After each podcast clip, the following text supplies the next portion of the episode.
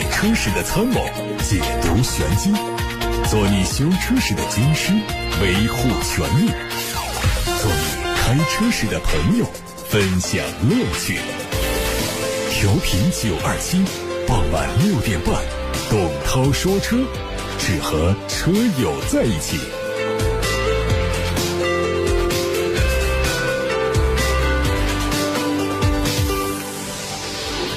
各位正在下班路上的车友们，大家晚上好，我是董涛，欢迎听我说车，欢迎提问。提问的通道有八六八六热线打通留言，还有董涛说车或者是董涛说车 Pro 这两个微信公众号都可以在首页点发消息，文字留言到直播间。看新闻，乘联会发布的最新数据显示，十二月一号到十七号啊，乘用车市场零售量是九十四万辆，同比去年增长了百分之四，较上月。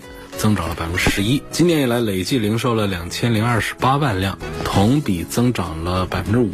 其中呢，新能源市场的零售量有三十六万多，同比去年增长百分之十五。陈年会说，近期很多地方开展促消费的活动，通过线下车展、发放消费券等各种方式实现销售额的有效提升。各车企为了达成年度销量目标，纷纷开启新一轮的降价促销，价格水平的下降对销量提升有很大促进。今年车市总量好于预期，年初开局低迷，随后二季度不知不觉中开始逐月持续拉升，并创出了历史新高。今年年乘用车的销量突破二千五百万辆，汽车的销量近三千万辆。由于车市增长动力主要是靠出口和新能源，车企苦乐不均更加明显。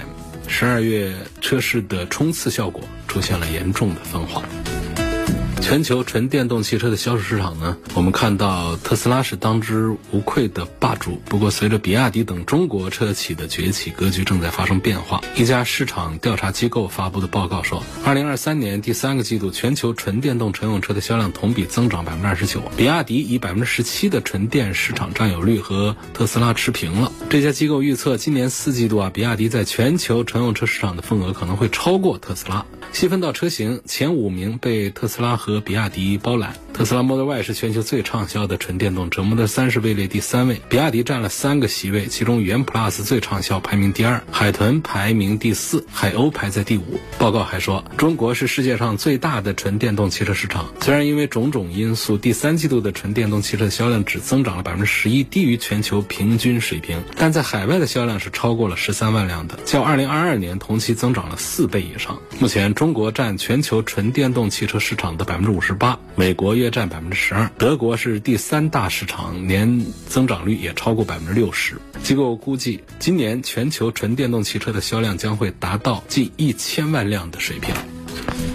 燃油发动机的时代即将结束了吗？这个问题一直是备受关注，尤其是在全球汽车工业加速向电动化转型的大背景下。今年十一月，随着慕尼黑工厂最后一台内燃机下线，宝马集团正式停止在德国生产内燃机发动机，工厂随后将转型电动汽车生产基地。有报道说，鉴于竞争对手纷纷加大对电动车的投资，宝马将不再参加燃油汽车的研发。对此啊，公司研发主管弗兰克回应说：“这不是事实，燃油发动。”动机技术并没有到山穷水尽的地步。他指出，欧盟将于二零二五年七月一号正式实施欧七排放标准，要求汽车制造商必须对内燃机进行更严格的控制。宝马还有很多工作要做，以此证明宝马仍然在继续研究内燃机。那昨天的消息说，奥迪宣布放缓纯电动汽车的推进速度，这也是我们今天要讨论的话题。大家怎么看？奥迪宣布放缓纯电动车型。的推进速度，有观点的可以通过八六八六六六六六热线打通以后留言进直播间，或者是通过董涛说车以及董涛说车 Pro 这两个微信公众号发表。星途星纪元 ES 上市销售了，五款配置的价格从二十二万五千八到三十三万九千八。它的定位是中大型纯电动车，是星途品牌高端系列车型。整车并没有采用复杂的线条做勾勒，而是通过流线动感的造型营造出前卫的视觉效果。有两颗 ISD 智能交互灯，可以展现各种灯语。侧面是轿跑的车身，尾部有大倾角的溜背。内饰是主流新能源车的简约风格。其他亮点方面呢，全系配 CDC 加。空气悬架，八百伏的高压平台，最长纯电续航九百零五公里，零百加速时间三点七秒。中国首个豪华汽车品牌充电服务工作平台组织——中国充电联盟闪充委员会正式成立了。日前，由沃尔沃、吉星、路特斯、捷豹路虎和闪电速能科技发起成立中国充电联盟闪充委员会，他们将共同建设大功率超充网络，实现资源共享，推动大功率智能超充技术快速落地。成联会统计，二零二三年十一月，豪华车中的新能源车渗透率达到了百分之三十一。在豪华新能源汽车快速增增长同时，豪华品牌用户对充电服务的需要也越来越高。为用户打造更便捷的补能网点、更快的充电速度、更专属尊享的服务体验，已经成为众多豪华汽车品牌的主要课题。好，大家正在听到的是董涛说车节目，我是董涛。有选车用车的话题问题，可以发送到直播间八六八六六六六六热线开通，董涛说车或者是董涛说车 Pro 这两个微信公众号啊，都可以图文留言进直播间。还提醒大家关注董涛说车的同名视频号、抖音号、小红书。我今天想听听大家的观点。奥迪昨天宣布放缓纯电动汽车的推进速度，大家怎么看？放缓之前呢，奥迪曾经说，二零二六年要推二十款新车，这其中有一半都是电动车，这个速度是比较高、比较快的。但是昨天说这不行，要放缓推进，就是宣布原来说的那二零二六年大后年推出十多款。纯电动车的计划要搁浅，那后面怎么推车呢？就可能还是以带燃油发动机的车型为主。带燃油发动机就有两种情形，一种是纯燃油车，一种是插混车型。当然这个更符合奥迪自己的技术优势和发展规律一些。看大家怎么来理解这个事儿。可能说，哎，这个 BBA 的电动车就干不过我们的中国品牌，现在是选择往后退一下。实际上这是一个总体的全球战略。他为什么不把这个话改成说，在中国市场放缓推进纯？电动车，它是在全球范围之内啊，有自己的这个思考。实际上，提出这个声音的不只是奥迪一家，那宝马曾经好像也隐约的表达了这样意思，但没有像奥迪说的这么清楚，就是明确说我要放缓。但你看丰田，包括本田也有这样的声音，尤其是像丰田的社长，他就是直接就抨击这个电动车的这么一个。热火朝天的趋势，他认为应该是多种能源平行发展，不要有政策来推动纯电动车的快速占领市场这么一个趋势。好，大家是什么观点？可以通过董涛说车的微信公众号，或者是董涛说车 Pro。这个微信公众号发表到直播间，也可以通过八六八六六六六六热线电话留言到直播间。好了，继续来回答大家的问题啊。极客零零一现在值得买吗？这不值得啊，不能啊。你别看它现在优惠那几万块钱，马上要上新款的零零一啊，它可能价格就跟你现在优惠完的这个成交价是差不多的。你是合了个币了，而且它相对于现款来说，新款呢，它是有很多的提升的，是很值得期待一下。比方说，它用上了跟这个 F R 类似的那种内饰，F R 那可是一个贵的车啊。极客的零零一的一个性能版啊，它用了这个内饰啊，就是普通版的极客零零一就会新版的就会换这个内饰，升级二点五 K 的屏，用八二九五的芯片，这就更高级了。关键是什么呢？会采用八百伏的平台，八百伏平台相对于原来的四百伏平台，这有什么区别？一个就是整个零部件八百伏的跟四百伏的它都不一样。那第二个它。关键一点的什么呢？它在充电速度上会比四百伏的快得多啊！八百伏平台这是下一个阶段，就现在也有一些车型采用了八百伏平台，下一个阶段应该这是作为一个普及的一个方向来的，就是会淘汰这四百伏、五百伏的平台。然后这车呢，新款的零零一呢，它还会换三百千瓦的电机。这比现款的要大一百千瓦，就意味着它的提速要更好、更快一些。然后还有可能会用上自己研发的金砖磷酸铁锂电池，然后呢，就可能价格。下探到二十五万左右，我们现在的零零一，看看终端优惠完了是不是能到这个价？不一定到这个价，所以现在买就有点吃亏了。只是呢，就原来是传的十一月份会上这个新的零零一，也也没等到，因为十二月份可能我的信息闭塞吧，不知道什么时候看年前到底是能上不能上。但是我总是觉得在看这个极客零零一的，还是等等看，你哪怕等到年后等不及了再上别的车都可以。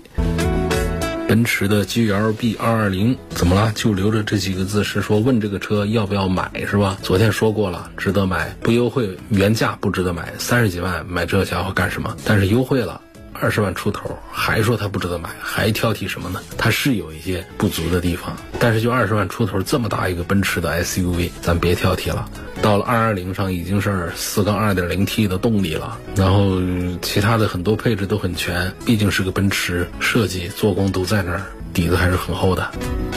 说这个 UNI K 是不是很多的异响，值不值得买？长安的这个车子确实我就也推的比较少，就是异响是有一些的，本身它销量也不大。反正听说的就是这车子呢，仪表台的响啊，窗户玻璃响啊，包括音响那儿，也就是说有那种收不到信号的那种响声，胎噪也不好。反正那就说明整车呢，就是制造工艺方面还是做的不大好吧，所以这个车就不大推荐了。陈先生问说，买电动车偶尔跑长途，纯电好还是混动好啊？不考虑价格，Model 三、宝马 iX3 操控性、车机系统哪款好？这是各有各的好。车机系统呢，还是特斯拉的好？但是论操控性的话呢，我把选票投给宝马的 iX3。更多的人在选择特斯拉的 Model 三吧，而且这是一款轿车。宝马的 iX3 呢，其实销量也还相对于豪华品牌的其他产品来说也还不错，但是是比 Model 三是要。销量低一点点的，所以两个车都可以啊。你要是要讲车机系统好的话，特斯拉 Model 3要稍强一点。但是总体上，我是认为 Model 3它在，尤其是新款，它的一些变化，恐怕让我们传统一点的人的话，还是不大容易接受。相对说，宝马的 iX3 就更容易让大家适应纯电动车一些。汉兰达和途昂这两款车该怎么选？这两个车都是大个子、高配置、低价格的合资 SUV 的代表。我恐怕会在这当中，我会赞成途昂要多一点。途昂毕竟呢，它看起来比汉兰达是实际上要更加宽大、威猛一些。实际上呢，在车子的行驶性能这方面呢，也比汉兰达的略微要强那么一丁点。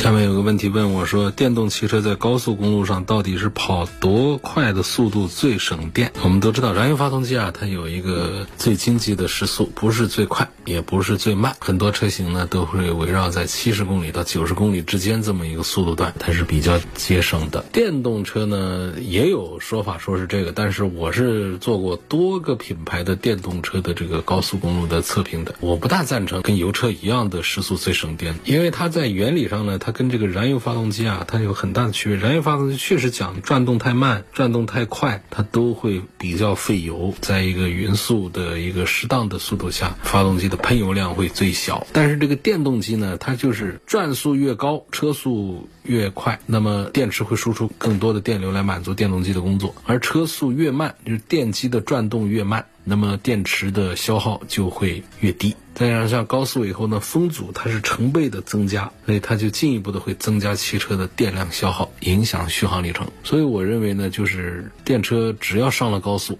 它就更费电，就是速度越快它越费电，速度越低它是越自动的增加喷油量来维持它的正常运转，啊等等吧，就这些原因就足以让我们明显的感觉到，燃油车在冬天它的油耗。